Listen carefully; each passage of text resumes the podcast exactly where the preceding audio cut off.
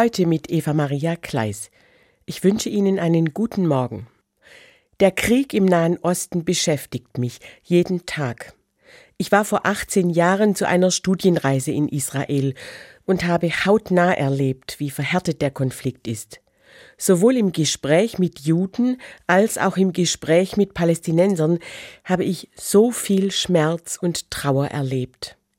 In Tel Aviv habe ich einen Mann getroffen, der durch einen Selbstmordattentäter der Hamas seine ganze Familie verloren hat.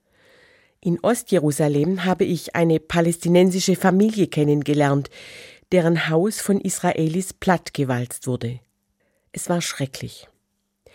Dass es trotz allem immer noch viele Juden und Palästinenser gibt, die friedlich miteinander leben, ist bemerkenswert.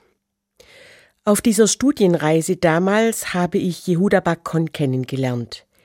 Er hat den Holocaust überlebt, ist inzwischen 94 Jahre alt und lebt noch immer in Jerusalem. Nie wieder hat mich eine Begegnung mehr beeindruckt. Er war 13, als seine ganze Familie in deutschen Konzentrationslagern umgebracht worden ist. Bis heute erinnert er sich an alles, was er erlebt hat und spricht darüber ohne Bitterkeit, ohne Vorwürfe, ohne Hass. Und wie er das geschafft hat? Er sagt, dass er damals begriffen hat, Unrecht geschieht immer an Menschen, ganz gleich ob Israeli oder Palästinenser. Außerdem, Hass bringt uns nicht vorwärts und gibt auch keinen Sinn im Leben. Ein Buch über die Geschichte von Jehuda Bakon trägt den Titel Solange wir leben, müssen wir uns entscheiden. Als Christin und geboren als Deutsche nach 1945 habe ich mich längst entschieden. Mit Gewalt, Hass und Rache will ich keine Konflikte lösen. Das leitet mich bis heute, auch bei meiner Arbeit in der Schule.